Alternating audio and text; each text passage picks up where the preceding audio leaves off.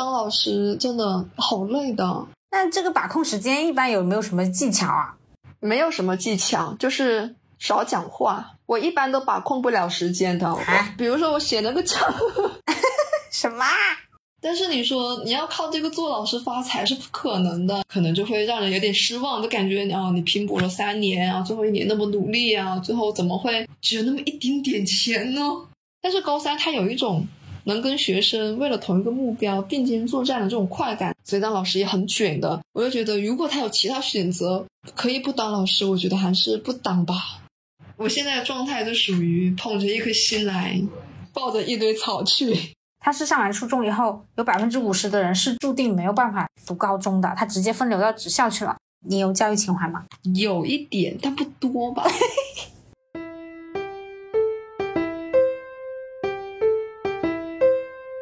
Hello Hello，很高兴认识你，欢迎收听元宇宙，欢迎大家进群聊天。因为群聊人数超过两百，需要邀请才能进群，麻烦大家先加我，然后再进群哦。二维码已经放在节目详情中啦。大家好，我是圆圆。本期我们讨论的主题是高中老师，邀请到的嘉宾是我的朋友 C C。Hello，大家好，我是 C C，我毕业于九八五大学汉语言文学专业，现在回到南方某一三线城市当中，在某一重点高中担任语文老师，现在已经入职了四年。四年的话，应该也是一个不长，也是一个不短时间了。高中老师日常大概是怎样的呀？我觉得得看一下他的学科吧。啊啊！一般来说，如果说像这种，呃，理科的学科，他可能就是朝九，呃，应该是朝八晚五吧。就是早上，我们学校是早上八点钟必须要到位，然后下午五点钟，呃，才能放，才能这个下班。但是很多老师都会自觉的在学校里面加班。啊，呃，然后像这个英语和语文老师到位更早，我们是有早读的，所以我们七点半必须要到位。但实际上早读是七点二十开始的，所以虽然说要求老师是七点半，但是其实有很多老师他们都会七点二十就到，所以就自然而然的就开始卷起来了。呃，我们一周之内呢是有一个这个晚自习，晚自习呢是到。十点十分下班的，所以如果是语文跟英语早语文和英语老师的话，那你可能一周当中会有一天早上七点二十这样子到学校，然后晚上十点十分，呃，就才能下班。然后，我们中午的话有个午休时间，嗯，然后午休时间的话，呃，就看你。最后一节课下课的时间吧。一般来说，如果你没有最后一节课，你可以十一点四十就下班，然后下午是三点钟之前来到办公室。但如果你有最后一节课，那么最后一节课是十二点十分下班。呃，如果又正巧有学生围着你问问题，那很有老很有可能有些老师会被学生缠着，一直到十二点四十多才有可能就是去吃饭。嗯，所以这个时间可以说。呃，大部分都留在了学校。嗯，你刚刚说那个，如果有早自习，然后加上晚自习的话，刚好可以凑成一天。早上七点二十要到学校，然后晚上十点十分才能下班，这比互联网的九九六还狠呐。但是，呃，我们可能就一个星期一天吧。嗯，呃，就是平时他不一定要求你那么那个晚才下班，有的时候六点多、七点多、八点多都可以。啊，也很晚啊。的确，的确。嗯，那像你刚刚说，刚刚提到九九六是那个九九六，所谓九九六，他是说早上九点上班，晚上九点下班，然后一周工作六天嘛。你刚刚提到的这个是工作日的节奏，那周末一般要？加班吗？周周末的话，有一天补课，我们是星期六补课，然后只需要在补课的那个时间到。比如说我是上午补课，那我就上午上课之前到，上完课我就走呗。如果你还想留在办公室备课，你就留吧，那个时候没有人管的。哦，明白。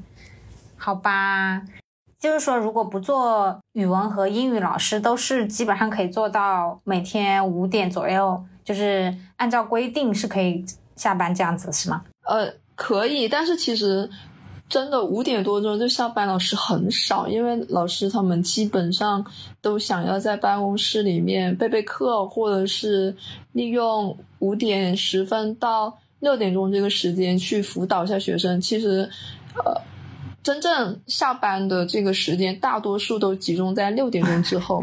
我刚以为你说去食堂吃饭，啊，的确，但是他们吃完饭回来还是会辅导学生，所以真正五点多钟下班的老师很少，除非说他有事情了或怎样的，一般情况下都是六点钟这样子才下班吧，就是再处理一下事情再走。明白。其实我会想问说，老师的话，除了在课堂上进行教学哈，还有就像你说的写教案辅导学生以外，还有没有别的，就是可能不不太为学生或者说非老师这个行业的人所所能了解的一些工作的其他部分呢？呃，写推送就算吧，但是我觉得这个好像是不管是哪个。不管哪个学校老师，可能多多少少都会接触这一份，就是这一份工作吧，就是写推送，就是说做新媒体宣传这一块嘛。嗯，对。哦，这个其实我之前有跟也有一跟一些其他的朋友去聊，就老师朋友去聊这个事情。我有听说，就有的学校他们会专门雇一群人来做这个事情，就是专门雇人来做一些行政工作。对我们学校也有。专门的行政人员，但是那些行政人员是不怎么写微信推送的，微信推推送还是分派到我们这些各个学科的老师，尤其是语文老师头上。大冤种！而且这个是哦，而且这个这个以前是没有工资的，然后现在呢说是有工资，然后一篇就嗯，就是那种。很少，嗯，那个那个真是一点哦，这可能十来块吧。啊，这也太低了吧！救命呀！我有那个钱，我干嘛？哎，好吧，这这也太低了，好吧。但是你写不好，你写不好，你要会被他批评。嗯，写的好呢，就十来块、二十块，所以就是吃力不讨好。我之前有看到那个有些学校的微信公众号，它是有专门的人来进行策划、来拍照，然后我们学校呢就是没有，它就是所所谓它成立了一个这个文化宣传部门，但是这个文化宣传部门的负责人啊还是这些普通的老师，所以嗯还是一个老师身兼数职吧，所以就。很耗时，很耗力，往往工作做的也不是特别好。明白，你的意思是说，呃，整篇推送从文字到排版，这些全是从全是一个人来负责这样子吗？对，全是老师来做。他是分了那个呃文字，然后才十几块。嗯，对对对对啊。救命啊！好的，还是重点高中不？嗯，我想问一下，就是关于教案的话，它是不是一个形式主义的东西呢？不是这个，这个教案是要在上课之前写完的。比如说，我明天要上什么课，我今天都要写呀。那我要得写到教案纸上啊。但我觉得这很形式主义啊！我要上课，我我自己有自己的思路，我就算我把思路写在我的语文书上又怎样呢？呃，还是写在教案纸比较好啊。虽然虽然写这个教案纸。有的时候的确比较耗这个耗时，但是我觉得还是很必要的。因为你说写在书本上，你更多是做一些批注，做一些简单的笔记，但是你这些东西不足以构成整堂课。你需要去理清楚你的思路，明白啊？你要写导入语，你要去设计活动，呃，然后你要去思考你设计什么问题。那些东西写在书上怎么写得完呢？而写在书上不会很乱吗？哦，所以这个东西不是形式主义，这个是真的有必要去检查，真的有必要去做的。嗯，好的好的。哎，说到这个教案，我心里一直就有这么一个疑惑啊。就比如说，如果我们的教材，其实在正常的情况下，它就应该是呃很久才会变动一次，对吧？就反正我记得，反正在我上学的年纪，除了我高三的那高中的那几年以外，我之前的教材基本上都是很很久才变一次的。那这个所谓的教案，是不是其实你作为老师的话？你大概备课备个三五次也就熟悉了，因为它是同样的内容。其实比你这个整个教师生涯并没有必要说一直在重复的背同一篇课文这样子吧，同一套课文，会吗？以前是这样子的。如果说你在新课改之前已经退休了，那么你就是。之前背的内容，哎，对，轮了好几届之后，你基本都很熟悉了，不用怎么变。但是我们正好就是赶上了新课改，对，所以很多的这个课文呢都是不熟悉的，就是你高中也没学过，然后你呃前面第一轮教学也没碰到过的，所以你没有办法说它嗯一直保持不变，而且这教材的的确确它一直都是在变的。就看变动的幅度大不大。像我们这个教材，它就是很多课文以前是没有，现在都加入了，然后。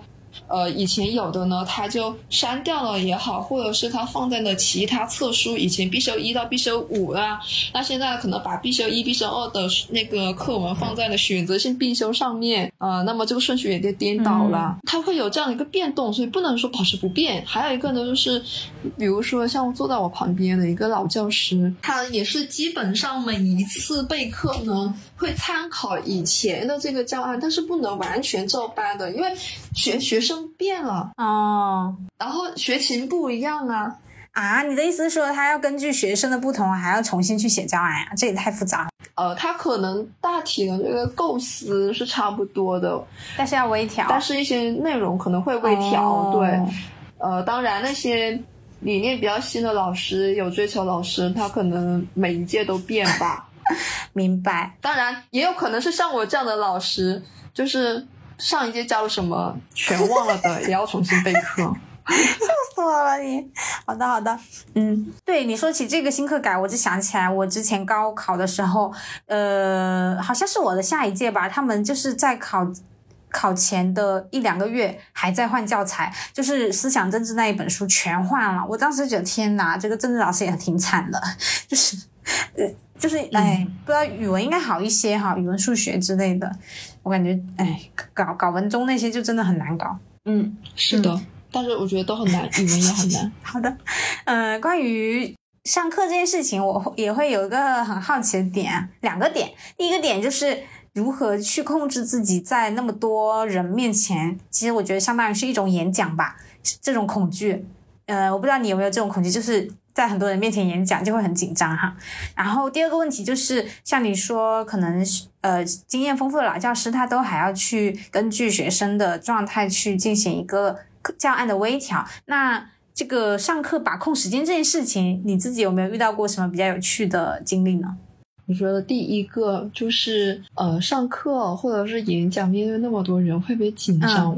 我觉得多多少少都是会的。比如说像我。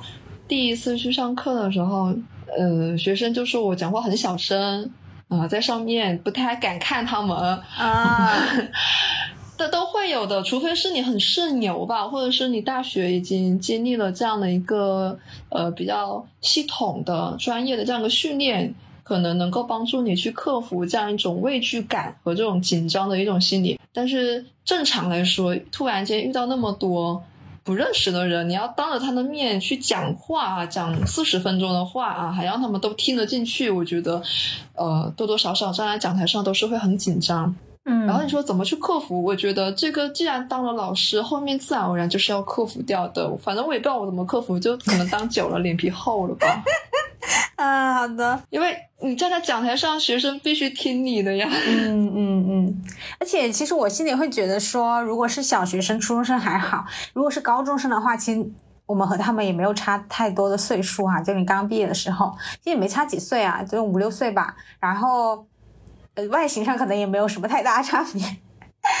刚刚你有聊到，就是说你的第一次上课哈，你当时第一次上课有没有做什么？你你你有多紧张？我很想知道，因为我我换要思考一下，如果是我，可能就前一天晚上没办法睡觉了。嗯，你说有多紧张？就是。声音讲话声音有点小吧，然后就在那个讲台晃来晃去，也不敢下到这个讲台上面，也不敢走到学生中间，而且还没察觉到自己很紧张呢，还觉得自己讲的不错。是下课的时候，学生来跟我讲说：“老师，你上课讲话有点小声，我在后面都听不到，而且感觉你声音有点抖，就是紧张，而且麻痹自我。”哦，笑死了。好的，好的。那这个把控时间一般有没有什么技巧啊？没有什么技巧，就是。少讲话，我一般都把控不了时间的。比如说我写那个教，什么？真的呀！我一般写那个教案的时候，都是预定了四十分钟的量吧，可能多一点啊，可能会呃比课堂时间多一点，四十五到五十分钟。但是一般情况下，每次都是剩好多内容都没有讲完。我觉得那个。原因可能是第一个，请同学们回答问题，这是一个非常必要的步骤，但是也是一个非常多余的步骤，因为它会浪费我大量的时间，因为没有办法控制。因为有些学生他站起来就滔滔不绝，那有些学生他站起来他就啥也不讲，就站在那里怯怯的啊，你还要去启发他，你还要去启迪他，啥也说不出来，结果啥也说不出来，就浪费时间啊，就是这样子喽。所以这个你说要怎么把控啊？你不请学生，或者是你已经想好请什么人？好的啊，像上公开课这样子，那么时间可能把控的就好。但是 课堂上它这种自由生长啊，你没办法去完全把控得了。嗯，明白。所以说，那你说你现在就是在人群中去讲话，都已经觉得不紧张了？你觉得当老师四年的话，有没有给你带来一些什么比较明显的变化？比如说像你说的，就是可能可以在人群中侃侃而谈呀。还有一些别的其他变化吗？等一下，我要纠正一点，就是我只是能够在学生当中，在上课的时候，呃，不紧张，但是不代表我在任何一群人当中，我都能够这样子滔滔不绝的讲。哦，就是离开教室那个场域，你就变成一个和和其他人一样，差不就是，呃，对，嗯。就是说，离开了这个教室，离开了这个教学的环境，那我可能跟其他人差不多吧。那你遇到什么不熟的人呐？你要做什么样的一个发言，多多少少还是会紧张的吧？不至于说已经磨练到了这一种啊，站在哪里我就社牛啊，这种这种这种程度。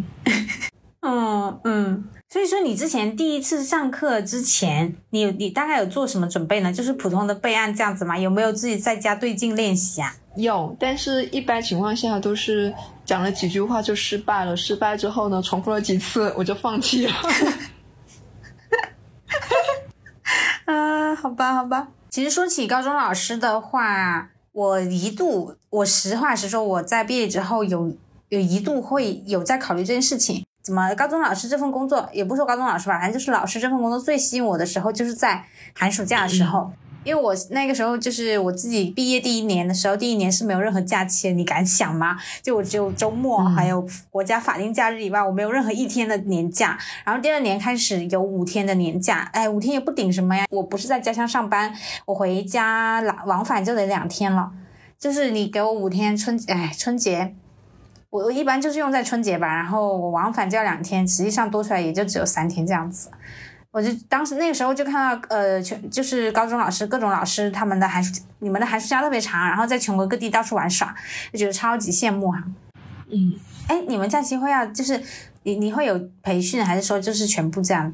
就是关于假期，我没有培训，但是这个。培训可能不会是那种特别长时间的，一般呢都是两到三天的线下培训。嗯，呃，他会比如说在学校里面呢，或者是他指定一个呃地点啊，去其他学校或者是呃去其他地方培训。明白。然后还有一个呢就是线上的，还有一个是线上的培训。那么这个线上的培训一般就是参加一些网络培训，比如说这个呃。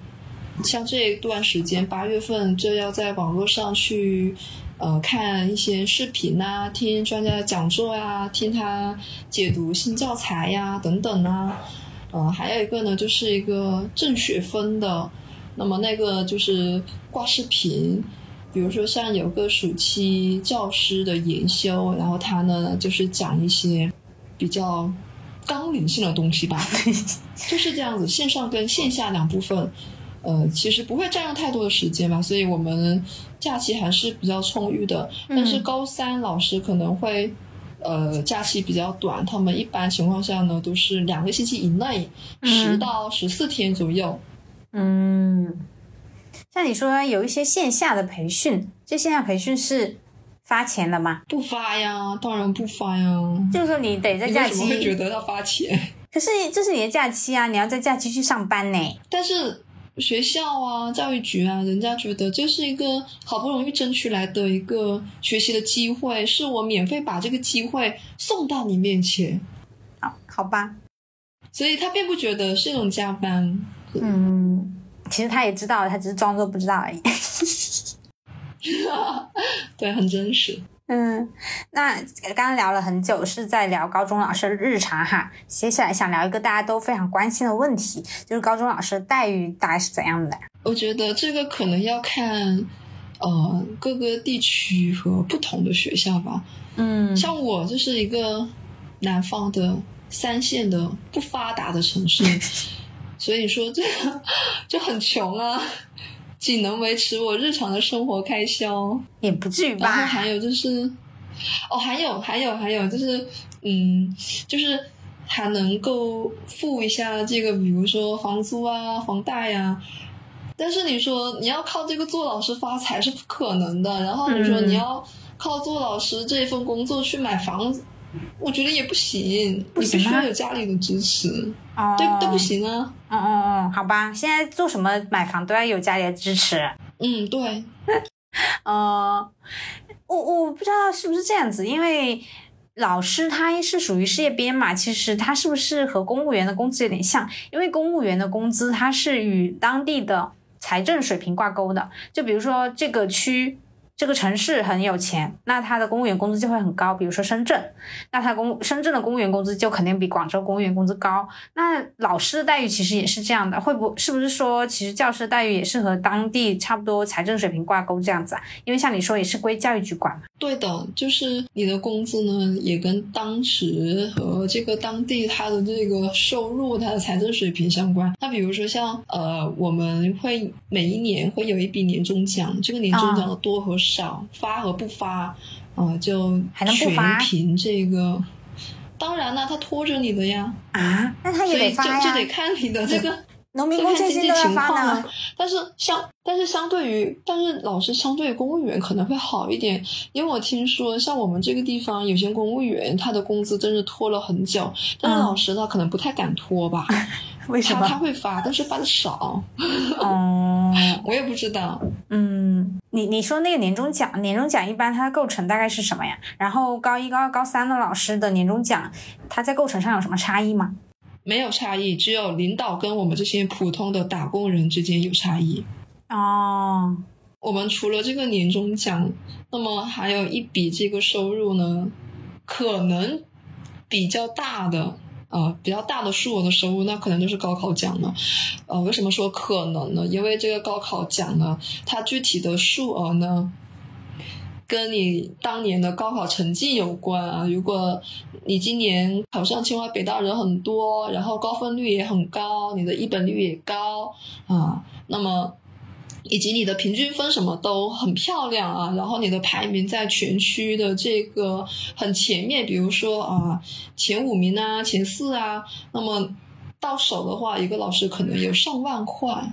嗯，啊，当然，如果是清北班，他手上也有清北的学生啊，也可能有某些单科状元，那么继续给他加钱。呃，所以有些老师可能高考奖可能会有将近三万块，但是我我们那一届呢就考的不是特别的好，所以这个高考奖呢到手呢是不足这五五位数的。嗯，呃，可能就会让人有点失望，就感觉啊，你拼搏了三年啊，最后一年那么努力啊，最后怎么会只有那么一丁点钱呢？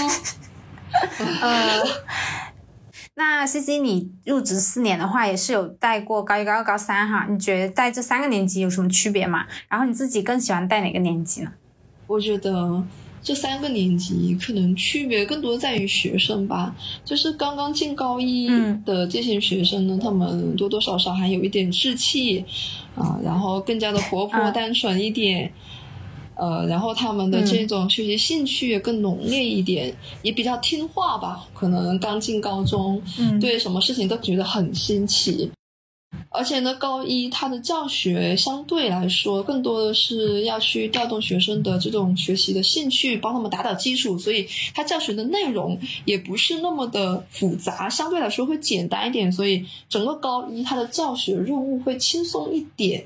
呃，到了高二、嗯高三年级越高啊，越往后推，那么这个学生学的东西就会越来越多，他对课堂的容量，他的要求就会越来越高。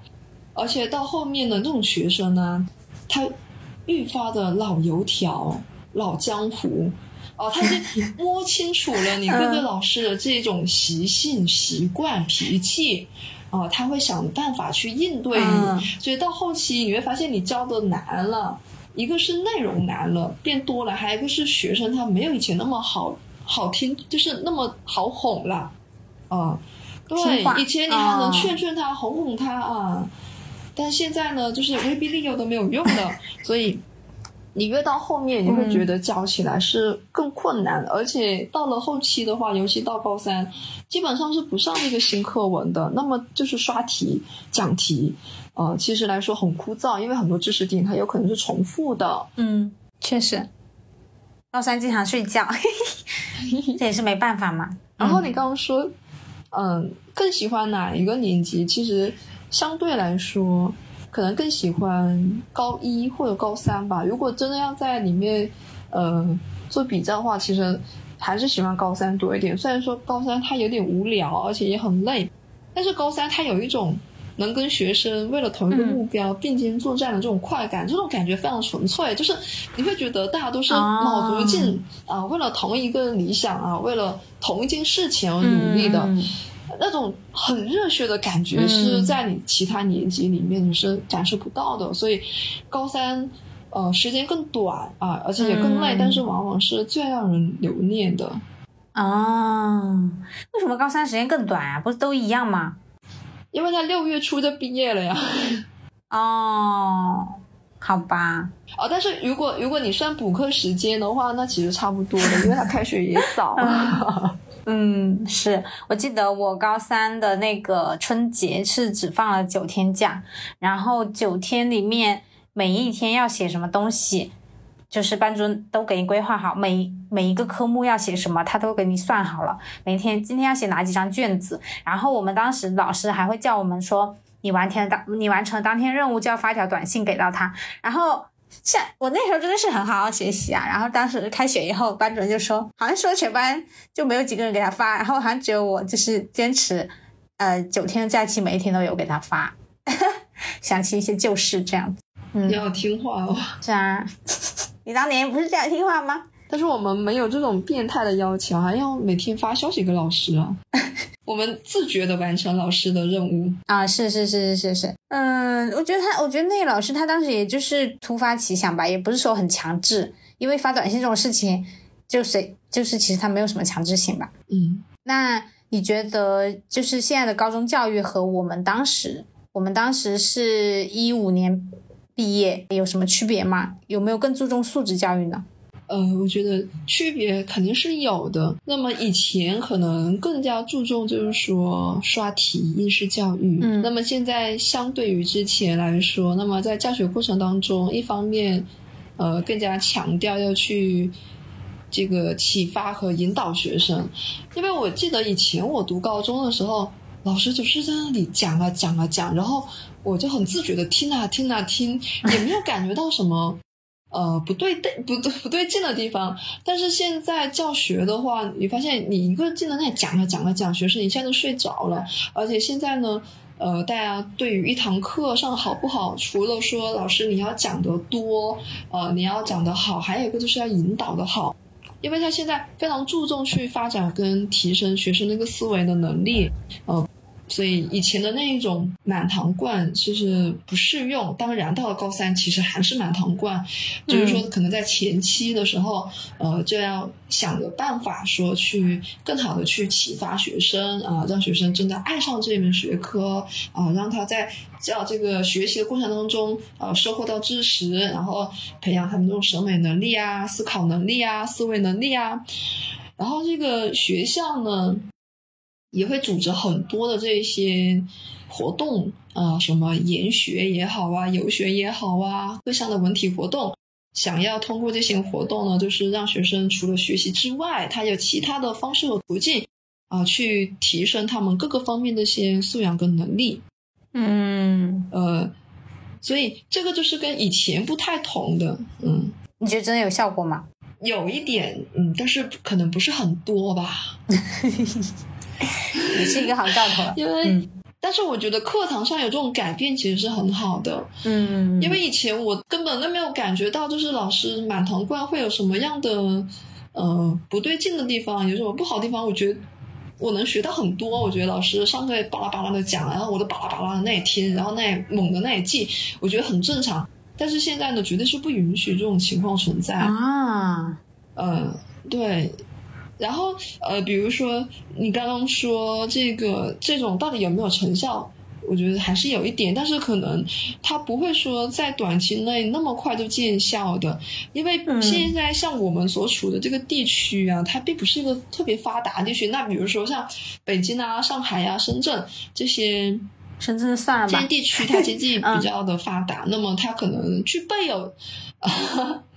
他可能具备这种条件啊，去全面的去落实这个素质教育啊，而且他们很早都有实践啊之类的。但是像在我们这些地区，那很多学生他还是把这个高考作为他人生的一个呃一个非常重要的一个跳板，所以我们教学的最直接也最重要的目的，其实就是提高他们的分数，让他们在高考的时候考的一个更好的分数，去提高学校的一本率。所以，所谓的这个素质教育，对于我们来说，更多的是在不影响这个高考成绩、不影响应试的基础上，一种锦上添花的存在。嗯，就是你你应试做好了，然后你又能够抓住这个素质教育啊，当然也很好。但其实这两个，我觉得，呃，可能很多人会有不一样的这个理解吧。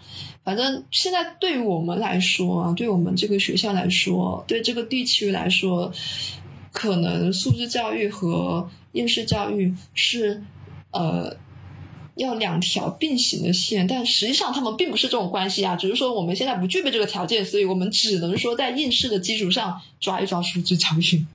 明白，嗯，那像你说，在平时工作中，其实是会出现一个呃。这个新老教师，大家同都在同一个办公场所工作这样的情况哈。那据你自己观察的话，你觉得年轻老师和老教师对于就是教书育人这份工作的态度有没有什么区别啊？我觉得可能没有太大区别吧，他们都比较认真。都很认真，真的假的？如果真的要去，真真的真的真的真的，如果真的要论区别的话，就是他们认真的这个原因可能不太一样。就是老教师他们工作很长时间啊，他们的生活也很稳定，家庭也很稳定啊，他们在工作上也获得了应得的这些荣誉啦。嗯，所以这个。教师这一份职业或者是这一份工作，对于他们来说，挣钱谋生这样的属性啊，可能不是那么的明显了。嗯，那么他们更多的可能是将教书育人当做一种去呃实现他个人的教育情怀、实现人生价值的这样一种途径。哦，所以我觉得就是可能就是他们已经习惯了做到那么优秀了，所以他们为了保持这样的荣誉也好，或者去实现人生价值啊、理念啊，啊，所以他们对待工作非常认真。所以像呃说会不会出现啊老教师到后面呢就是吃老本啊？其实，在我们学校是不会的，反倒越老的教师他要求越高，他已经达到了一个新的境界了，感觉。但 但。年轻老师就，嗯，我也不知道其他人啊。对我来说啊，我觉得我工作挺认真的，但是我工作认真可能有一部分原因是害怕我不认真，然后会失去这份工作吧。不至于吧？你们有退出机制吗？嗯，也不是说退出，但是说学校它会有很多方法来倒逼你认真。啊，对，或者是说他会呃想一些办法来恶心一下你的，所以那时候你就会很难受。比如呃，比如说呃，老师我们要评职称，那么需要你有这个这个。高考的成绩，就说你要带过一进高三嘛，啊，那么年轻老师不是所有的人啊都能够顺利的去上了高三，所以这个地方就是第第一个这个他给你设置的这个阻碍了。如果你之前不够认真，教育成绩也不够理想，那么我凭什么把你带上高三呢？我为什么能够呃让你去高三教学呢？那么这样子的话，你没得上高三，你重新回到高一教的话，好，那这样子。你相当于五年才有一次高考教高考的这个教学经验啊，高三的教学经验。但是如果你是正常的走上去，那你三年啊就已经满足了这第一个条件啊。所以就是年轻老师这个工作认真，当然不乏说啊有着这样一种教育的情怀，这样一种理念，但是有可能。嗯，会带一点功利心吧，就是说，他相对于老教师来说，功利心可能会强一点，更多的可能是为自己的这个职业生涯考虑。明白。那说刚刚说到教教那个教育情怀、教育理想，我想问你，你有教育情怀吗？有一点，但不多吧。嗯，我会问这个问题呢，是因为我自己之所以没有选择当老师，就是我我觉得我自己没有教育情怀，也没有教育理想。呃，也不是说一定没有，我也可以有，但是呢，嗯，也是像你一样吧，也不多，不是很想有，也可以有。如果我真的去做老师，我觉得我可以做好，但是在有的选的情况下，我可能不会。比较积极的去做这个选择，而且加上我之前就是在网上有看过一些讨论，就是大家关于几个职业哈，大家对一些职业其实是有滤镜的，然后呃，我们整个的社会风生社会氛围也是希望他们可以做出一些贡献，比如说教师、医生、警察、记者，那就会有人他会用这样的标准去要求在这个职业中的人，比如说像老师的话，大家就会说。啊，就是比如说有一些很辛苦的新闻哈，然后大家会觉得说啊，这就是老师应该做的啊，老师就是应该蜡炬成灰泪始干，春蚕到死丝方尽什么的，在这个时候我就会看到有老师。他会在下面评论，他就说，其实这也只是一份工作而已，就是希望大家不要用这种呃所谓有一点点，其实是有一点像道德绑架一样的东西去要求我们。呃，像而且我自己身边其实有很多朋友去当老师，就这样的说法，其实我也听不少人提过，就是希望这个职就其实它就是一份职业，大家不要去给他去设置太多的框架。然后之前比较火的那个《人间烟火》。女主不是也有一段，就是跟男主说，就是说，呃，消防员他其实也只是一份工作而已，就是你不要去给他上太多的价值，这样子。嗯，对，所以我会想了解你对这个的看法。就是说，这个教育理想、教育情怀，我觉得要看你怎么去认定它。但有些人是觉得啊，我从早到晚我一直待在这个学校啊，我用我课余的时间，我这个自己的休息时间去给学生做辅导。啊，去给他这个讲题，那么这种是体现出我对教学的热爱，我对教育的这样一种热忱。呃，我觉得当然也是，但是我在有限的时间内，我已经很好的完成我的工作了，我提高我的效率，我对得起我的良心。我每天上课之前，我认真的备了课。啊，上课的时候我也不划水啊，我认真去提问，去引导学生啊，然后收了作业我也改。那我不加班，那么这样子就能说我没有教育理想吗？我觉得不能这样看。对对对，有这个时间和我奉献了多少，我觉得我在有限时间里面做了我应该做的事情，我已经是一种奉献了，对吧？嗯嗯嗯。呃，我已经为这个学校，我为。这一份职业做出了应有的这样一份奉献，做了这样的担当，我觉得这个就是一种有教育理想的一种体现了。其实讲真的，教师啊、医生啊，呃，这些职业，它可能跟一些其他的职业的一个不同，就是他们是个良心活。嗯，你到底做的好不好，你其实也是知道的啊。你你有没有划水啊？你有没有敷衍？你有没有不认真？其实都能是。呃，一个是你自己知道，还有一个就是很明显的能够体现出来的。所以只要我认真备课啦，啊，我觉得就是一个一种有教育理想的这样一种，或者是一种教育情怀的体现了。明白，不能这样子给我们道德绑绑架的。明白，明白。嗯，那在就是这四年的教学生涯中，哈，你遇到过最开心和最难过的事情？分别是什么？或者说，你觉得当老师对你来说最喜欢和最讨厌的部分是什么呀？最讨厌的就是这个，比如说，呃，在备课的期间，给我突然布置了一些除教学以外的其他任务，就比如前面说的，帮你写推送啊，啊，或者是去帮行政做一点其他一些工作，这些东西很耗时。嗯，而且没有什么用，嗯，呃，而且你又没办法反驳，你没办法拒绝，就是你只能自己去，你又浪费你自己时间，而且心里又很不开心。我最讨厌就是这种时候。嗯，然后你说最喜欢的当然是放假了。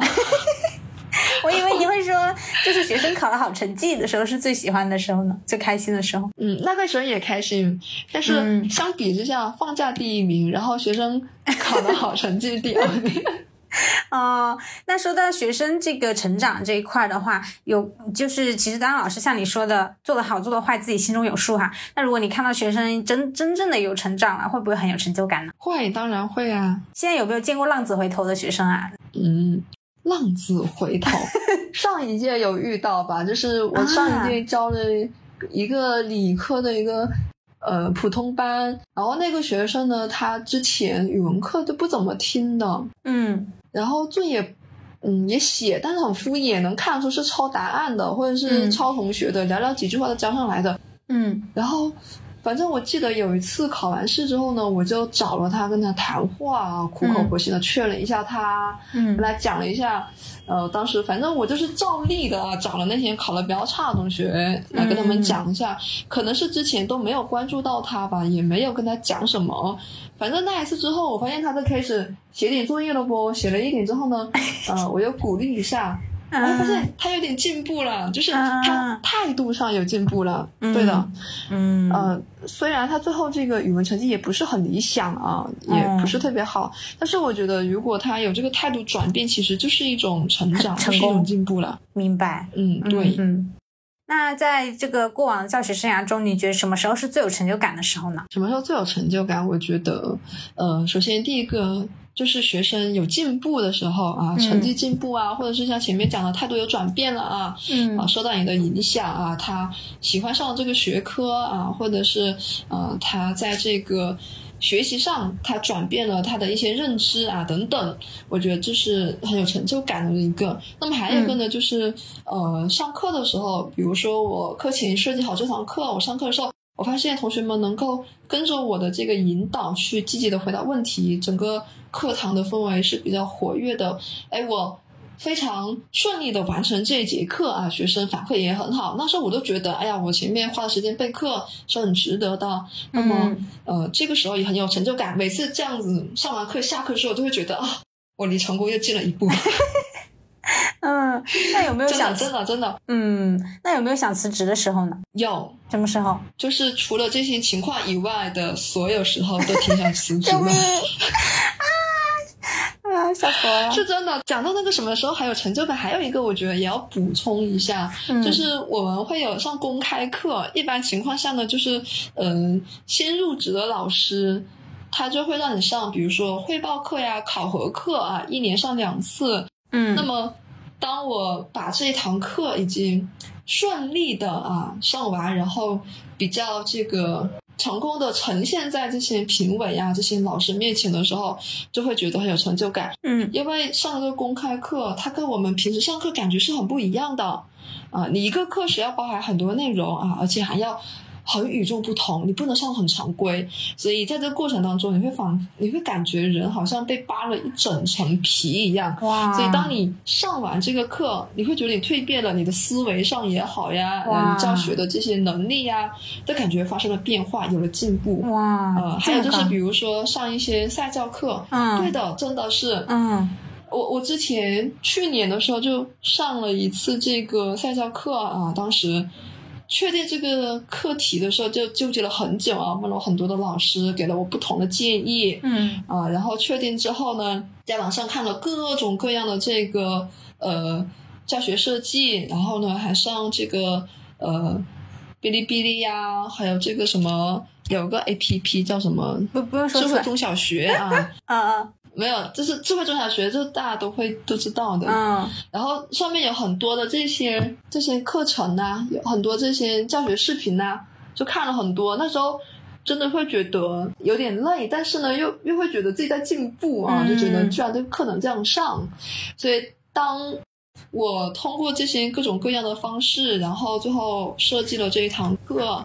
然后通过不断的试教得到了认可，然后最后再呈现出来的时候，就会觉得很有成就感。嗯啊，我居然也能想到这样的一种课型啊，嗯我居然也能够去教育这样一种课堂。说到公开课，其实我自己可能因为我们以前是应试教育吧，我的印象是它是表演，它是一场表演，就是你什么时候该举手，你该回答什么问题，点谁起来，这个都是之之事前安排好的。所以你的意思是说，现在的公开课它是完全的一个非表演性质的，就是一个呃原始状态的呈现，是这样子吗？嗯，这个得看上课的老师吧。有些老师他可能真的说，为了保证我这一整堂课的这个完整性、我的流畅性，他可能会提前去跟一些学生沟通好啊，嗯可能跟学生讲好，提前询问学生一些想法，比如说把我的课堂上的一些问题、重要的问题啊，先。告诉你，问问你的这个呃反应你是如何理解的啊？啊对，呃，当然我没有，嗯 因为我没有空，哦，因为我已经没有时间了。啊，但这个也不能算，呃，就是说这个也不能算一个作弊吧。但是其实我觉得上课还是要完整的去呈现出这个最原始的状态，才会呈现出这个课堂它的这种生成性吧。嗯，但是很少的，基本上还是比较比较原始的。啊，明白明白，这个挺好的。说到这个的话，就是说关于这个提前安排啊，会想问说，那像就是说像你说，其实关于公开课这么一件事情，会大家不同的老师可能会有不同的反应，对吧？呃，这里我会想说。想问一个问题，就是关于老师们的人际关系。嗯，因为基本上在学校的时候，你就会听很多人跟你说，说象牙塔里面是最干净、最单纯的。呃，所以说，如果老师这一份职业，它相对来说也是相对外面来说是更干净、更单纯的。你会有这样的感觉吗？你会如何评价老师们之间的人际关系呢？嗯，毕竟我也没有从事其他的职业，所以也不知道嗯。其他的那些职业、啊那些工作人际关系怎样。反正就我个人的感觉，我觉得，呃，老师和老师之间的这些关系可能相对来说比较的简单吧，嗯没那么复杂。嗯。呃，它其实跟在外面的这些单位啊，比如说普通的同事关系啊，还有嗯。上下级关系，那么他可能多一个就是师徒关系。但是我感觉好像在很多的这些企业当中都会有这个师徒关系吧。哦，呃师傅带徒弟啊，哦，就是新入职的老师，他可能在一些教学上啊，或者是班级管理上呢，或者是一些其他事务上，呃，他没有那么多的经验，那么他可能需要一个老教师来指导他，嗯、那么那个就是他的师傅了。一般情况下，就是如果他能上高三，那么这师傅就会。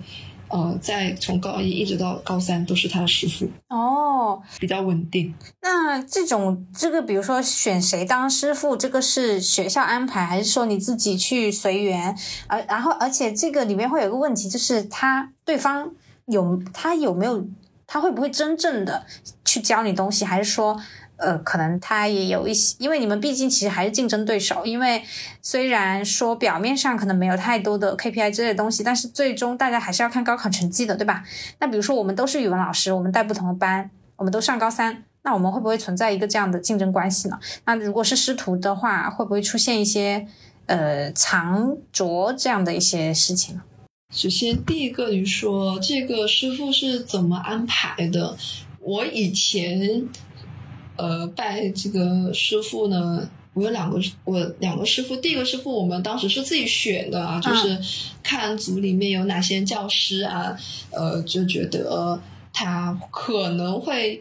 收徒弟的，那么就提前跟老师打好这个打好招呼啊，跟老师说一说啊，那么一般情况下，他都是会同意的，除非说啊一些身体不太健康的啊，那么他可能没有那么多心思去带徒弟，一般情况下都会答应。嗯然后，呃，后面我的第二个师傅呢，就是这个年级安排的了，哦呃。因为后期的话，他基本上都是学校或年级安排，但实但其实安排之前还是会去询问一下这个徒弟的意愿的，他会给你一些老这个师傅的人选啊，不是所有人都能当师傅的啊。嗯他一般要求这个师傅，比如说啊，至少带过一轮啊，他有这个一一整轮完整的高三的教学经验啊。那么还有一个呢，就是说这个师傅他或许他正准备要评职称，所以他必须要带徒弟啊，所哦以就是会优先安排这些人来做师傅，那么就会告诉你啊，那么我们有这些人可以做你师傅，你跟他呃先联系一下啊，打打声招呼，问一问啊，愿啊不愿意嗯这一个。然后你说的那个呃，会不会存在这些竞争关系？这个如果说教是同类的班级，那么是会存在这个竞争关系的。嗯但是，呃，不会说为了这个成绩啊，师傅就不教你。一般情况下，师傅还是我们学校的这些师傅呢，这些老教师，他还是特别愿意去这个帮助这些年轻教师的啊倾囊相授。嗯呃，因为徒弟取得任何的成绩都可以算到师傅头上啊。哦那么你师傅以后，对你评职称也好，或者是呃你要去呃，比如说有什么优秀教师啊、优秀师傅啊，你要去获得这些荣誉啊，你要去写这个教学经历。有啊，哦有啊，要评选的。哦，然后，呃，到时候你就可以把徒弟或者成绩写上去的，所以。哦呃，你说的这个师傅不教徒弟，其实在我们学校基本没有的啊、嗯都是比较的这个关系还是比较和谐的。嗯嗯那么除了这种呃师徒关系以外，那么其实其他的这些呃人际交往就跟这个其他普通单位是差不多的啊，上下级关系啊。普通的同事关系，那么还有一个就是说，大家平时相处都是比较和谐，呃，但是刚刚圆圆也讲到，可能会存在这种暗流涌动的时候，我们其实也有。嗯那么什么时候就会有这种竞争关系啊？比较紧张的时候呢，就是在考试前后啊啊，尤其是考试前。呃，因为我们学校呢是呃每个月都会有考试啊，有月考。那么月考完之后，他会就是对你每个班每一科的成绩进行这个数据分析，然后会做一些表格，啊把这个各个班的各个科的成绩拿出来对比。嗯，那么这个一有了比较那，一定就会有了竞争。大家都不希望就是在比较过程当中啊，你处于这个劣势，或者是你跟别人差太多呀。所以这个时候呢，呃，就会出现卷王的情况啊。嗯所以当老师也很卷的。嗯那么有些老师呢，他可能就会在考前。啊、偷偷摸摸的，然后去印一些资料给学生写，啊啊，因为可以可以，这个是可以印的，但但是呢，不同年级可能有不同的规定啊。我们年级呢是默认这种行为的，就是呃，就是默许了这样的行为。嗯，但我听说有其他年级他是不给这样子的，他要求你必须统一，你有资料好，你必须要分享出来嗯啊、不能一个人就是私自印。但是我们年级是可以的，嗯所以呢，就会出现就是说偷偷印资料啊，给学生写不共享那种情况。嗯，然后呃，如果这时候那个印发室啊，这个印刷室的这个师傅送资料的时候，被其他老师发现了啊啊，啊，就就是很尴尬啊，嗯很尴尬。那么有些老师他可能大胆的就会问啊，你印什么呀？嗯呃，你分享给我，这时候你不分享又不太好，对不对？啊所以大家都偷偷摸摸的，就就有点怕，啊所以这个时候这个氛围就非常的尴尬，非常的微妙，嗯就是这这个时候，但。平时啊，抛开考试，大家之间的关系都很和谐啊，就是互帮互助。你有什么不懂的啊、你去问其他老师，他们基本都会啊、告诉你、指导你，或者是呃分享自己的想法。好吧，没想到还有这种暗流涌动哈，有点像学生时代偷偷自己悄悄写题的学生了。好吧，哦，对，就是这种卷。嗯，说到这的话，你最喜欢什么样的学生？最讨厌什么样的学生呢？最喜欢什么学生？喜欢那种认真的，还有那种比较谦虚的学生吧。嗯然后比较讨厌的，嗯，就是说比较反感的一些学生，就是那种比较自大的，而且他又爱撒谎的学生。这种学生他有个特点，就是说他认识不到他自己的错误啊，他会去通过一些其他的方式呃，或者是嗯。呃就是说一大堆的一些话啊，给自己进行辩解啊、狡辩也好，然后你跟他呃说你指出他的错误，他是不承认的。这种学生就是很难沟通，所以我不是很喜欢和这种学生接触，因为这种学生给我的感觉都是你想帮助他啊、呃但是他不会接受，嗯，因为他觉得自己很很 OK，我觉得我很好嗯啊、我没有错，嗯。他觉得自己不存在问题。这个我就想起来关于作弊这件事情哈，呃，其实关于作弊这件事情，老师他可以两种处理方式。第一种呢，就是比如说苦口婆心，每一次都苦口婆心，就是出现一百次，一百次都苦口婆心。还有一种呢，可能我觉得如果我是老师，我可能会是这种啊，就是比如说我可能。前五十次我跟你苦口婆心，但是如果我看到你五十一还不悔改，我就不理你了。我就会想，你有本事你有本事你在高考作弊啊！就是你现在不好好学习，你不好好努力。是你自己的，就是他其实终归不是我老师的事情，这个是你自己的人生。你如果自己都不为自己的人生负责，你如果自己都把自己人生当儿戏，你觉得可以随时，你觉得作弊是一件小事情，那 OK，那你有本事你就高考的也去作弊吧。我会是那种我的耐心只有那么，就就只有那么多。你如果搞到我耐心告罄了，那对不起，再见。想问你是哪一种啊？嗯，我跟你是差不多，我跟你是差不多的，就是那一种，呃，我也会尽到我的职责，我去劝你也好啊，然后去纠正你也好，但是我已经讲了很多遍，好，你自己不对你自己负责，那我觉得我就没有必要讲那么多了。是的，尊重他人命运，放下助人情节。是的，是的，是的。说到这个难搞的学生，我自己会有一个问题啊，因为其实我觉得文科类，哎，也不是文科，其实我觉得各个学科的他都有可能会。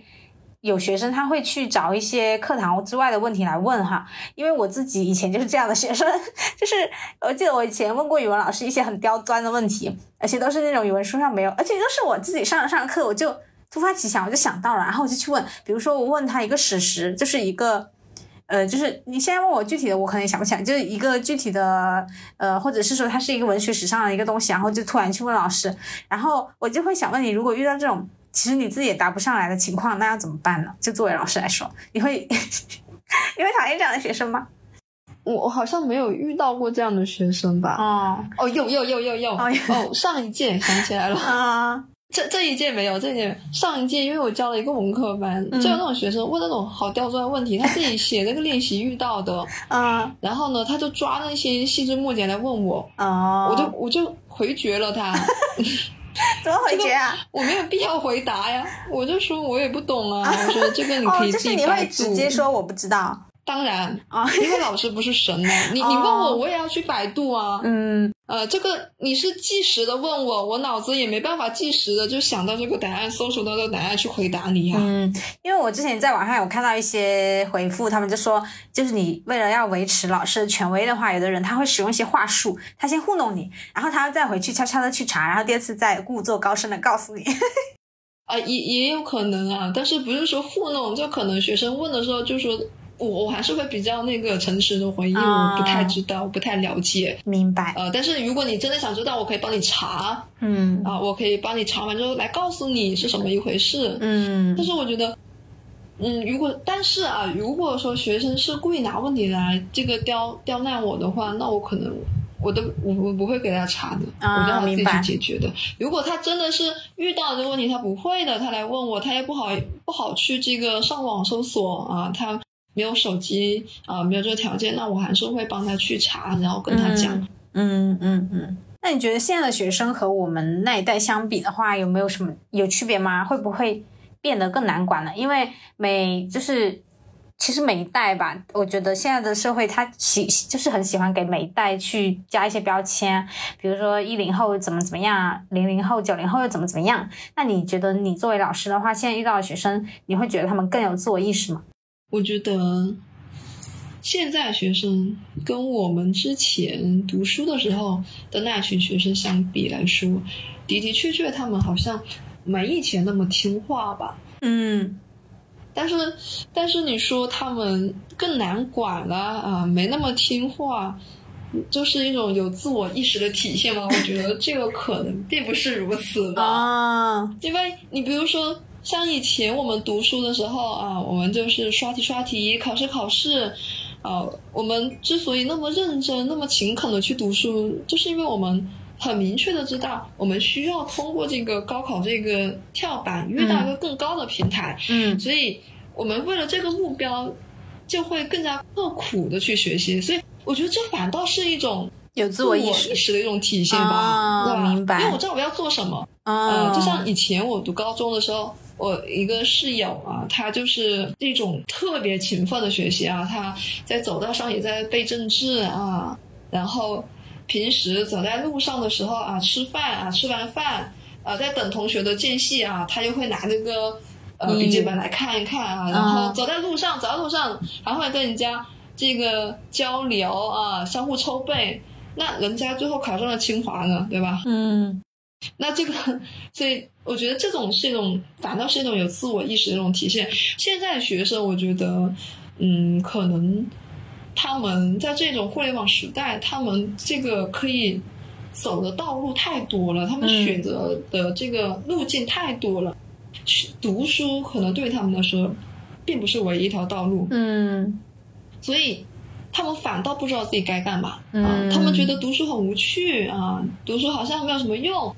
呃，我不一定要上一个很好的大学，我之后也可以从事我喜爱的工作。所以，学生在这种情况之下，我觉得他反倒这个目标没那么明确啊，他反倒不知道自己该干什么。嗯，明白。当然，现在也不乏这种自主意识很明确的这些学生。我觉得，不管在哪一代，肯定是有人自我意识很明确啊，自我意识很强啊，有这个非常。呃，明确的这种认知，知道自己该干什么。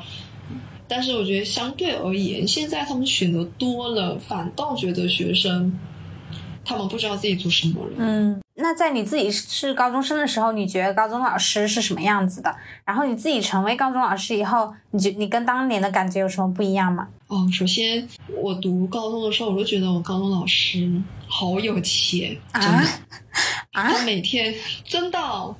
因为他每天就是以我当时的语文老师为例吧，嗯，每天穿的都是不一样的衣服，这很正常吗？每天穿不一样。穿一条，嗯，每天哦，春夏秋冬四季轮回都是不一样的。哦，那是有一点离谱了，一年至少有钱吗？一年至少三百六十五套吧。基本上，嗯，真的基本上没看到他穿这个同样相同的衣服。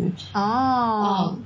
然后能不能说点正经的？印象很深刻，嗯，很正经的，嗯，就是这是第一个很有钱，第二个我总我觉得高中老师啥都懂哦，就是那种很聪明，散发着这种睿智的这一种知识的光芒，嗯，然后等我读了这个大学回来毕业工作的时候，我发现不一样了，他们以前好有钱，我现在很穷，真的很穷。啊，这第一个，别笑死我，我发现。真的，以前老师有钱，可能是他家本来就有钱。是的，嗯。然后还有一个就是，以前觉得老师很聪明，现在我也觉得，就是当老师他。它可能有一个好处，就是终身学习，它能够让你一直保持在一种对，一直保持一种学习状态，让你终身学习啊，嗯，必须要去学，嗯，所以呃，所以我觉得当了老师之后，的的确确啊，脑子都是在思考的啊，你要看课文也好，读文章也好，做题也好，你会让你这个脑子一直在运作啊，而且你会接呃接触很多的知识，所以我觉得可能嗯会比以前聪明一点吧。但是我发现这个聪明好像也没有什么用，就是我的这个聪明更多的是比较会考试，比较会写题，啊，可能还没到达就是说那种事事练达，就是那种能够有洞察力的那种聪明，可能离那一层还有很大的这个，呃，还有很很高的台阶要往上迈吧。但是我觉得。当老师的确会聪明，一个是做题，你会保持这个阅读和学习的习惯；还有个就是，呃，你会跟这个学生相处多了，不同的学生啊，然后你会有不同的这种相处的方式、应对的这些方法，还有跟这些家长啊什么之类的，所以，就是当老师，就是我觉得是真的可以让人变聪明，嗯，但是我可能还没有到达那一步啊，明白。呃，其实我这里会有一个问题想问啊，因为这个说法其实我是很多年前有听到过，就是说其实高中语文对比初中语文来说，其实对于学生来说并没有实质的进步。你会发现他没有学到新东西，虽然课文是变了，呃，它的内容是变了，但是实际上它背后的那些逻辑、那些框架没有改变。你你会认同这种说法吗？当然不会啊，我觉得高中语文跟初中语文相比，真的难了不止一点，尤其是新课改之后。哦，就是高中学阶段的语文，它到后面感觉就是在炒旧饭啊，因为它总复习了呀，它必须要把之前的这些饭拿出来炒一炒啊。不是，是这么这么来说吧，就是它不是它和复习没有关系。就比如说数学哈，我高一、高二、高三学的数学一定是越来越难的，然后我一定是学到了新的思维、新的新的一些结构。但是语文，你就发现高一、高二、高三怎么还是那些东西？高三语文和高一语文其实真的没有太大的差距，它背后的框架、思考的方式是就是好像都是相似的。就感觉其实学生没有什么新的进步，可能只是内容，呃，课程的内容变了这样子。我觉得肯定是有变化的呀，怎么会没有变化？如果没有变化的话，那难道高一就直接总复习了吗？高一的时候学生他都没有这个知识框架呀，所以你高一是给他打基础，去构建这个框架，高二就已经开始往这个框架里面，就像你建这个房子，对不对？高一开始打地基啊，然后开始构建这个房房子的框架啦。然后到高二就往里面开始放东西了啊！你可以添进家具。到了高三说你要把它装修更好，然后你要它更坚固。好吧，好吧。对 这个，呃，这个还是有很大区别的。你不可能拿高三的知识去跟高一讲。那比如说我们高三复习有一个啊重难点：有限视角、无限视角。哦，不对，不是，对，有限视角和这个什么呀？上帝视角。全知视角，哦，那你现在就拿去跟这个高一的学生讲啊，说我们今天来区别一下第一人称、第三人称和这个有限视角、上帝视角的区别，学生会听得糊里糊涂。这个必须要等他有一定的阅读量啊，当他见识到了这样的一个名词概念，再结合他读的这些文章，然后他才能区分，他能能知道这个东西它哪些地方是重合的，它区别在哪里，对吧？啊，你不可能说这个知识是重复的啊，是一样的。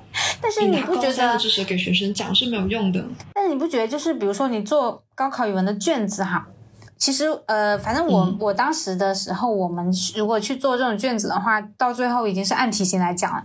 比如说那个，哎呀，我真的离高考过于久远了。就是是呃，比如说文言文的题是怎么怎么做，就是它不同的题型有不同的做法，你就觉得它最后变成了一个。流水线，就这样子的话，我就感觉好像离我们应该学习的那种语文，就是关于语语文之美，就这种东西就已经离得很远很远了。所以我是觉得在这方面是没有什么进步。吗？那你要去读懂它，你不需要理解能力吗？这个理解能力不是从高一到高二到高三是逐层递进的吗？啊，好吧。我因为我是讲真的，就是可能大家会对语文有个误解，就觉得。学的东西都是重重复的啊，就觉得我初中的也可以学高中的，对不对啊？然后呃，我已经高中毕业了，我再去写这个高中的试卷，我也能让写出来。所以他会觉得语文好像不管什么时候学，不管什么阶段的时候学，好像都差不多啊。他没有这个年龄啊，或者是这个年级的限制啊，就像你前面讲的，就觉得他没有像数学这样子逐层递进的感觉。但是我刚才已经讲了，首先第一个知识。他的的确确在逐层递进，你不可能拿高三的时候讲的知识去给高一同学生一开始就给他讲，他很难理解。你可以给他讲，但是他理解不了。就第一个，第二个，学生的阅读能力、理解能力和思维发展能力的的确确是随着高一到高三的这个年级的不断的递增而递增的，因为他读的文章变多了，嗯，无论是课本上的文章也好，还是试卷上文章也好，啊，他见识的东西多了，那么他。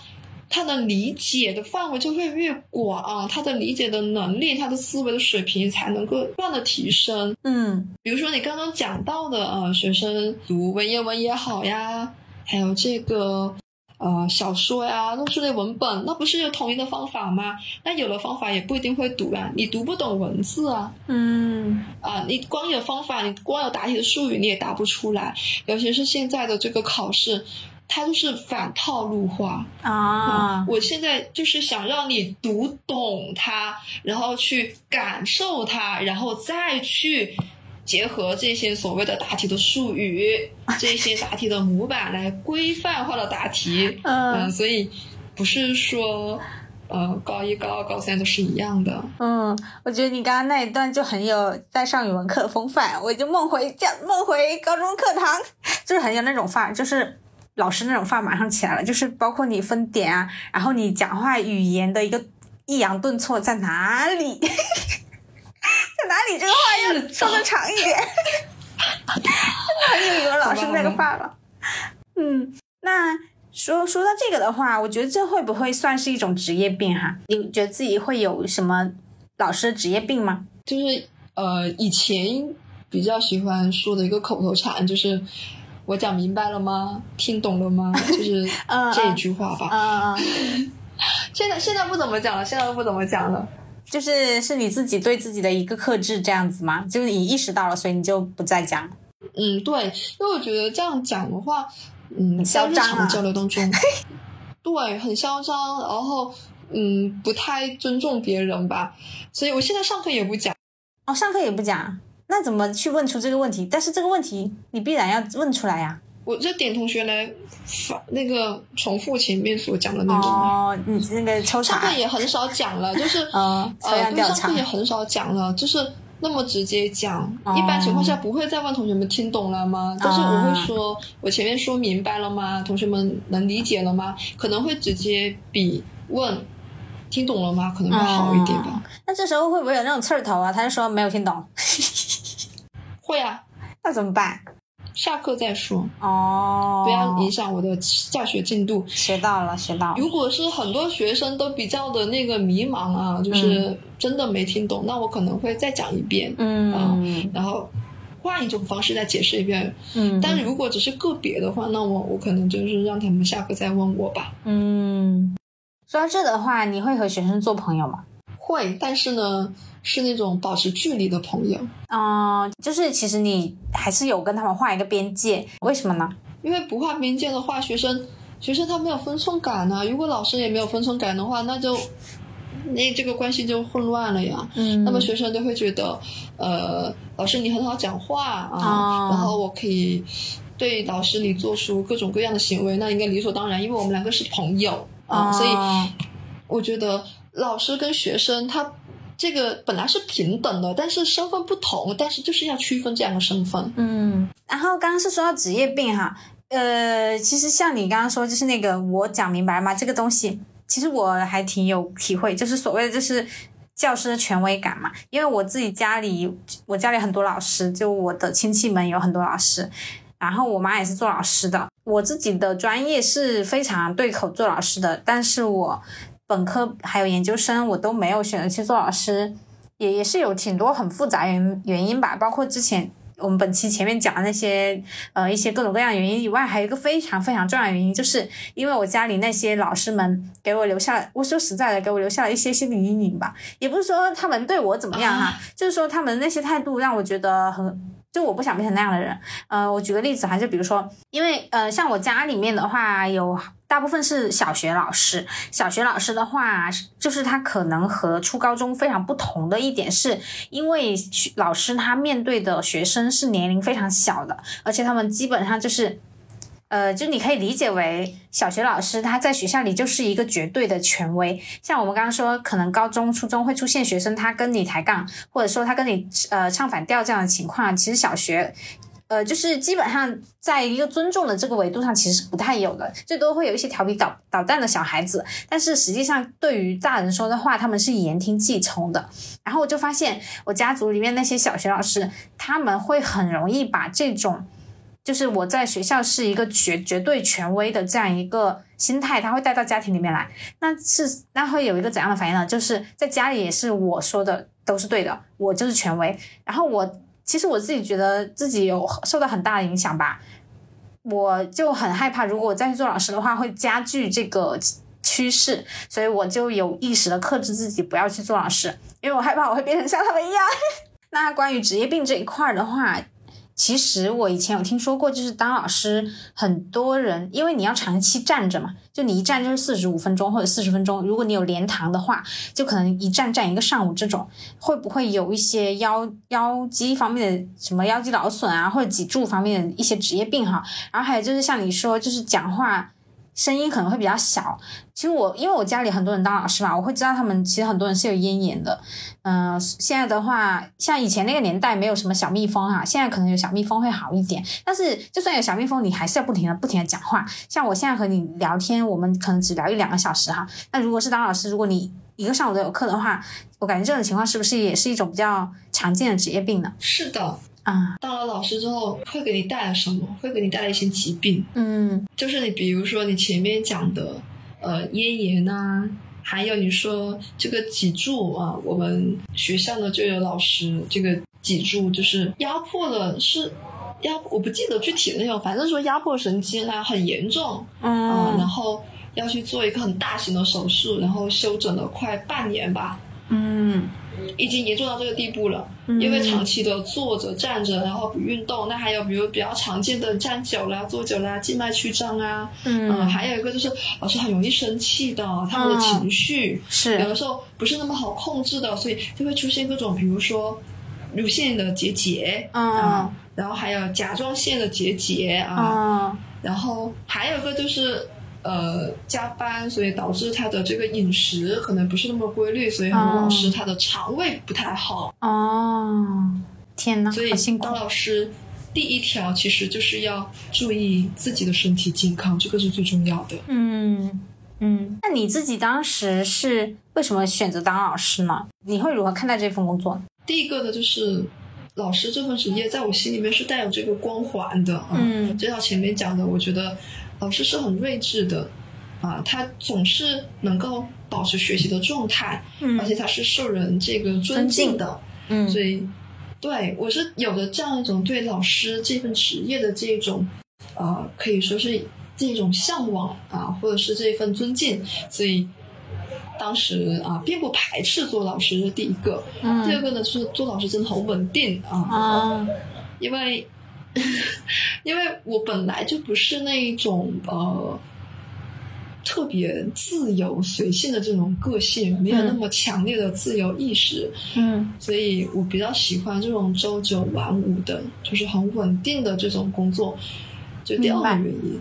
那么第三个原因呢，就是也有可能是家里面人的这个影响吧。就是呃，我们家里面没有人做老师，但是我的父母啊都是比较希望我做老师的。嗯然后嗯他们也会是觉得老师比较稳定啊，然后呃，做老师可以回到这个当地啊，又能够留在父母身边，所以呃想来想去啊，最后毕业的时候就选择了回来当老师。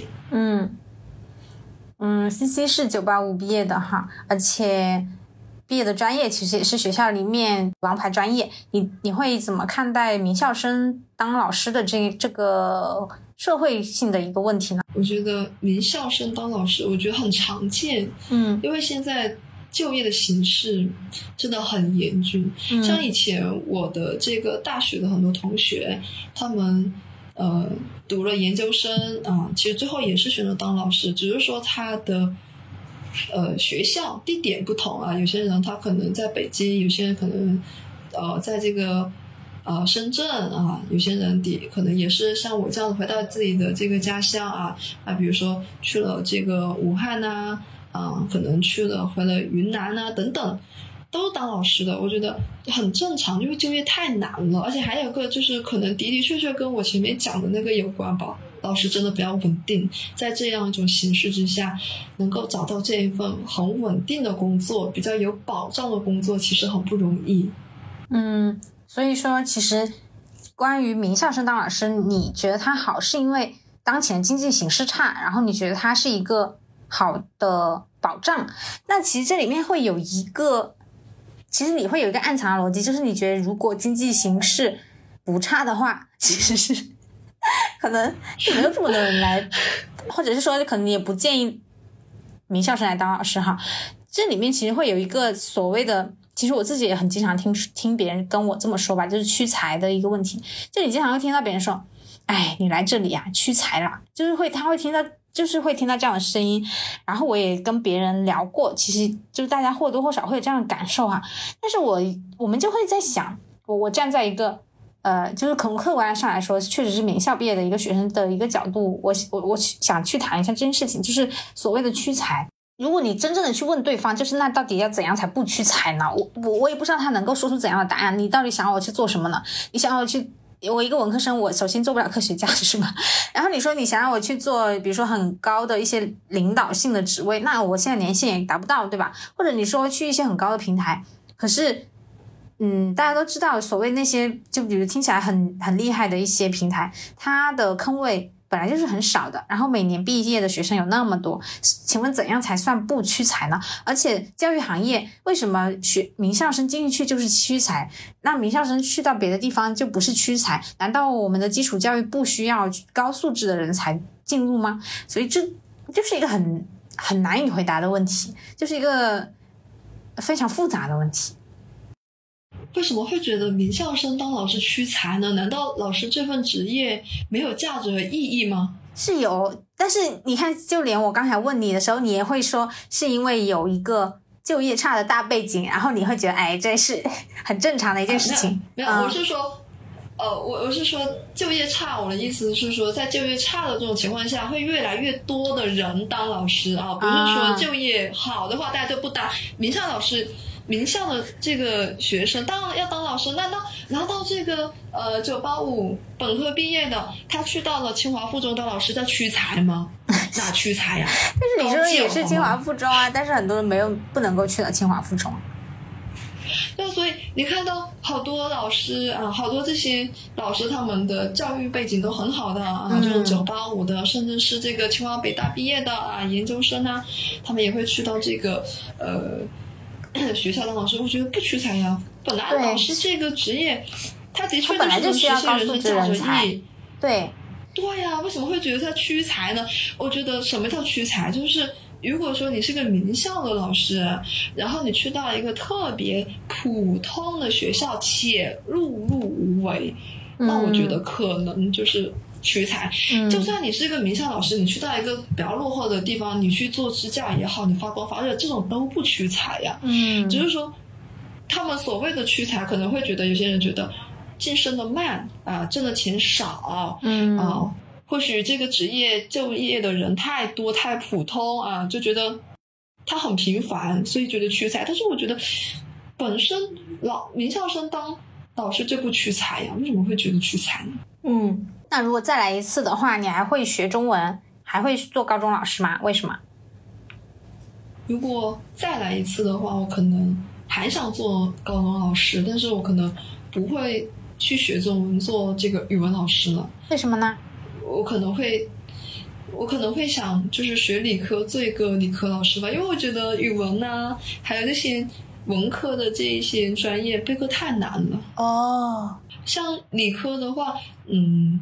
就刷题，可能 哦，嗯，也没有贬低的意思。我就是觉得文科要拓展的东西比较多。对，理科的话，呃，它可能初期会简单一点，当然到后期这些理科，它的对这个呃理性思维呀，它的这种高级思维的要求也很高。嗯，但是我觉得我以后，我觉得我可能。不太想当个文科老师，因为做 PPT 真的好难呐，好费时间，嗯，恨死了。嗯，其实除了文科、理科老师以外，还有一些副科的老师，比如体育、音音乐、心理这些老师，是不是？如果我们把其他因素抛开哈，我们就说一个工作的性价比的话，这些老师的工作性价比是不是最高的？这个可能看这个不同的学校吧。嗯。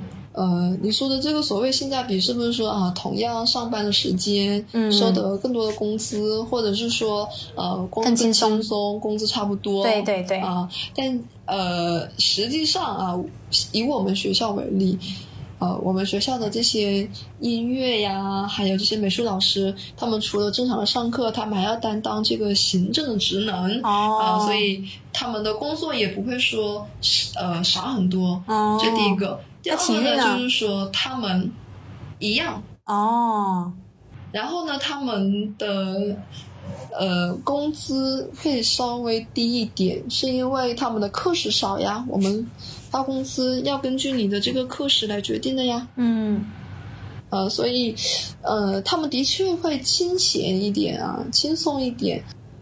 明白。但是你说他们性价比会更高，其实并不是的哦，差不多吧，我觉得。嗯，那你自己的话，对于个人教育生涯有没有什么怎样的一些长期或者短期的职业规划呢？那就是希望，呃，能够尽早的去当班主任，然后做够两年的这个班主任的经验，能够尽快的评上这个职称吧。哦，就是做老师的话，如果。其实职业发展的路径还是比较清晰的哈。嗯，对，就是评职称啊，一级，然后副高、正高，每每一级呢需要什么样的材料啊？需要呃具备哪些条件？其实还是比较明确的。你在这个时间内做好这样一个规划，完成这一些任务就行了。嗯，你就具备了这样一种评选的资格和条件。嗯，那对于那些想当老师的人，或者说新手教师，你有什么经验和建议想对他们说的吗？嗯，就是如果啊，他是一定要当的话，那就呃可以当。就是说呃，有什么样的经验，或者是有什么样的这个想要对他们讲的话，我就觉得，如果他有其他选择，呃。可以不当老师，我觉得还是不当吧。为什么？呃，但如果真的有的这样一种教育情怀，还是可以当的。为什么？因为我觉得当老师真的好累的。哦。呃，当然，就是说你有这种教育的这种情怀呀、理念啊、这种呃信念呢，我觉得还是可以的啊。你可以实现人生的价值。因为我觉得当老师一点比较好的就是终身学习，还有一个呢就是呃。能够实现自己的这个价值和意义，嗯，但是他真的呃比较累，嗯，所以呃还有什么建议？我都觉得这前面也讲到了，就是当老师，他或多或少都会给你带来一些疾病，所以第一个一定要注意自己身体健康，嗯啊。虽然我们说当老师是个良心活啊，一定要认真，但是有的时候必要时候还是要会摸鱼的。当然不是说上课摸鱼啊，就是呃有的时候嗯一些嗯比如说开会啊什么之类的啊，还可以摸摸鱼的。嗯，保持良好的心情，千万不要生气，控制好情绪，因为。有的时候刚当老师，尤其是刚当老师的时候，你会觉得你用一颗真心去对待学生，学生怎么能这样子呢？然后你会越想越委屈，越想越气愤，嗯，然后这样子会对身体的这个伤害很大的，所以一定要控制好自己的情绪，然后一定要想到，就是我跟学生呢，先是一种业务往来，对，一种业，我跟他是一种业务往来，所以有的时候。不必要以别人的这一种错误来惩罚自己。嗯，还有一个就是做老师，呃，不管做什么事情，一定要留痕迹。当班主任也好，或者是呃像我一样当普通的课任老师也好，留什么痕迹啊？就是你做了什么事情，一定要记录好。就是呃，比如说你为备课组做了什么事情，你为年级做了什么事情，然后取得什么样的成绩，这些东西一定要记录好，因为之后的这个。评优评先啊，还有这些呃评职称这些东西都需要用到。哦，现在记录好了之后呢，之后你在准备材料的时候会给你就是减少很多不必要的麻烦。嗯，还有一个就是刚刚也讲到的，就是跟学生的关系，我觉得这个一定要处理好的，就是一定要和学生就是让学生亲近你啊。但是呢，又不能混淆这个边界，要跟学生保持一定的距离，因为我们都说亲其师，信其道，呃，学生对老师有应有的尊重啊，有这样一种喜爱，那么他自然而然会更喜欢你的这个课，嗯，啊，喜欢你这个学科。但是呢，如果你因为呃想要讨好学生，那么你主动就是把你自己放在很低的这个位置上啊。去跟学生套近乎啊，去讨好他，我觉得不行的，啊，所以还是要跟他保持一定的距离。明白。其实刚刚你有说自己是一个有教育理想人哈，虽然不多哈，那你觉得就是你是说入职以后呢，这个教育理想由多变成不多了，由多变少了，还是说你一直以来就是这样一个状态？然后你觉得你周围的老师他们这个关于教育情怀这一块大概是怎样的情况呢？我觉得我的教育的理想就是入职后。由多变少的，在 好真实的，真的入职之前和实习的时候呢，就是觉得我要做个好老师啊，我接受了这种教育，嗯啊，然后我现在呢要反馈给这些学生，嗯啊，我以前所接受的这些种种的教育啊。告诉了我应该如何做一个高素质的这一个老师 啊，如何做一个有信念的、有情怀的老师。嗯，但是当你真的去从事这份工作的时候，你会发现，哎呀，天呐，就是那种 很多这些鸡毛蒜皮的事情，特别杂乱。嗯，这件事情就会慢慢的消磨掉你的这一份啊，对老师这一份热忱，然后去消磨掉你的这些理想，所以会由多变少。嗯，当然也跟我个人的原因有关吧。我因为我本来就是不是一个特别坚定的人吧，因为从事教师这一份这样一个职业啊，那么对我来说，他先是挣钱啊，他还他先是一份工作，一份挣钱的工作，然后再去考虑那些东西。嗯，然后你说的周围的老师有没有？我觉得有啊，我们学校老师都好爱奉献的几十年如一日，嗯，爱生如己，以己为桥啊，日日夜夜深情陪伴。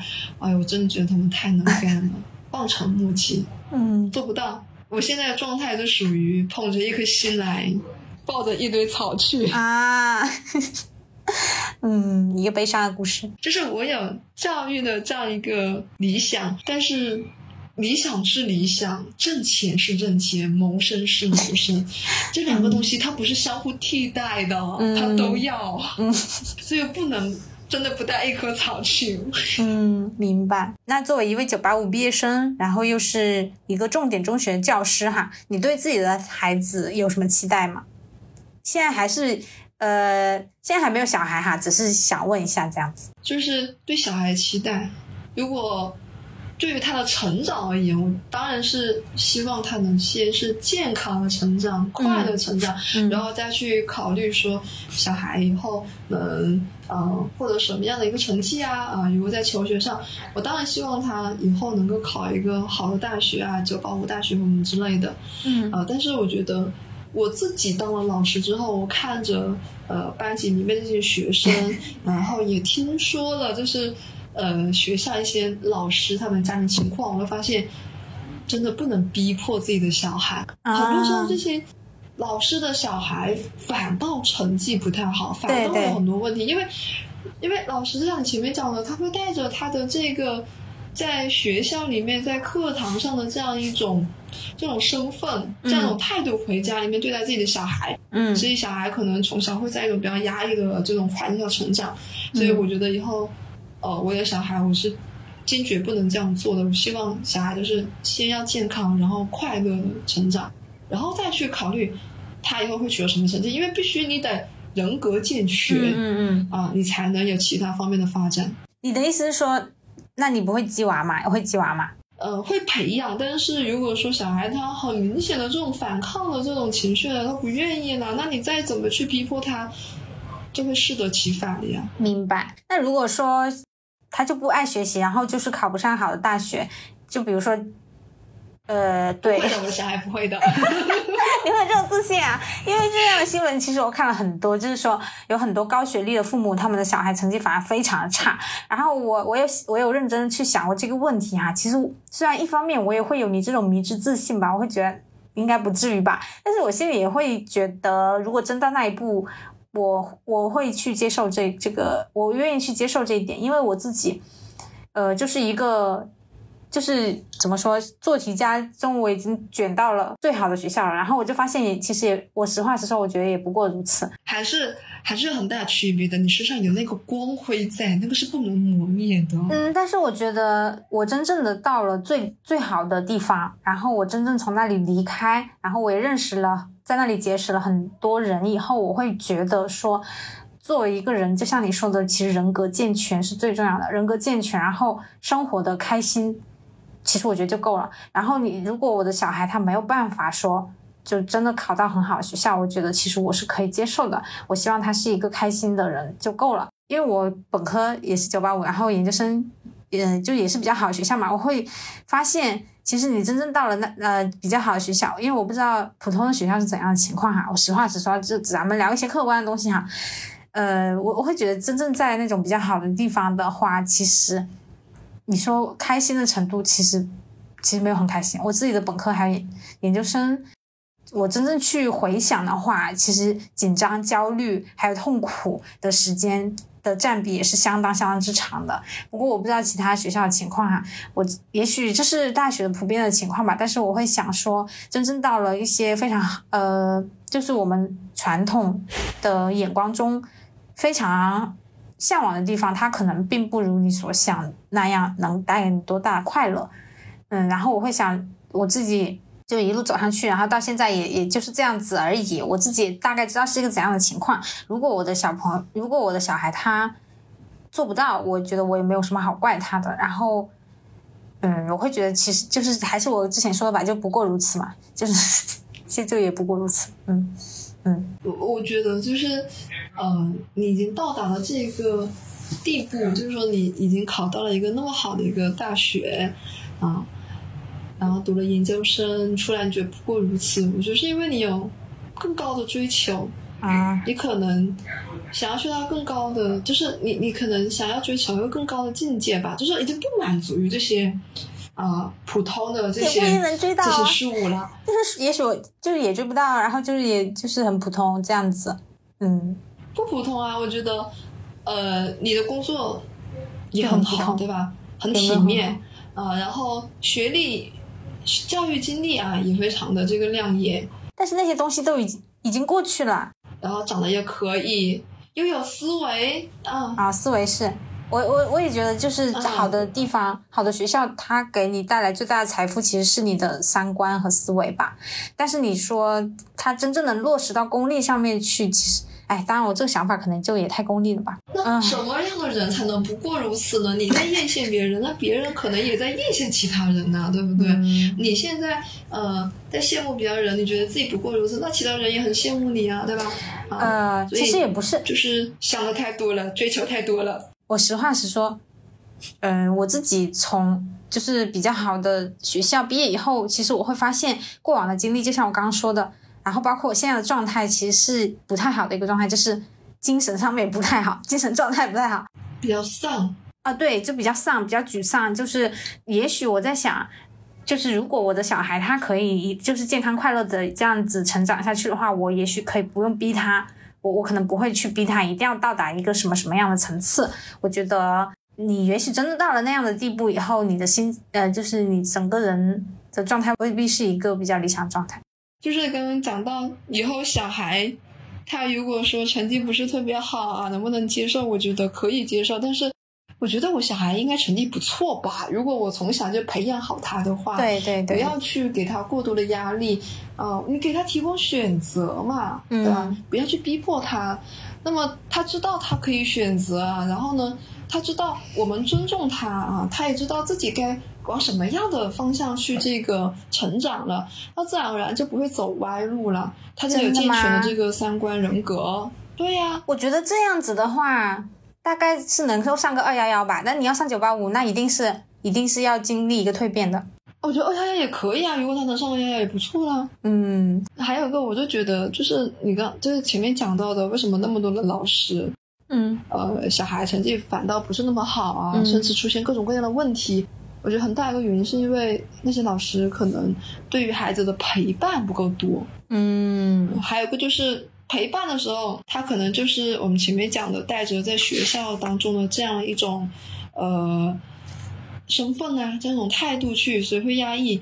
但是，我我觉得我是是一种更多的以自我的生活、以自我的感受为重的人吧。我都会把我自己的这个生活放在比较首位的位置上面，所以我不会说因为这个呃。工作上的事情会影响到我的家庭啊，影响到我生活，我觉得我会把它分开的，所以我相信我能把我的孩子培养的不错啊，培养的这个成为一个九八五的人才，九八五也能算人才了。但是说实在，现在的这个高中录取率，嗯，我不知道那边情况，但是。我大概知道，像广东这边的话，好像是不到百分之五十。你可以想象吗？就是说，他是上完初中以后，有百分之五十的人是注定没有办法读高中的，他直接分流到职校去了。在这样的情况下，其实你如果是说仅仅仅是靠就是一些可能比较佛系的态度，唉，反正就是感觉也挺难的吧，因为。可能有时候不是说你的小孩他不够聪明，或者是说不是他没有优秀的学习习惯，而是这个制度它就是这样，它就有一半的人要淘汰，所以我觉得可能还是得 还是得激一下娃是吗？呃，对。好的，那我们本期内容就到这里，说出来就好了。希望这一期内容有给到你一点点安慰。欢迎大家一起进群聊天，还有关注我的微信公众号“元宇宙 Podcast”。关于每一期内容的一些精华部分，还有文章，还有有时候会提及一些文章或者书籍，我都会放在这个公众号上。然后每一周会有一篇周末推荐的文章。会放一些我曾经读过的比较有意思的书籍或者影视作品，欢迎大家关注。那我们下期再见，拜拜，拜拜。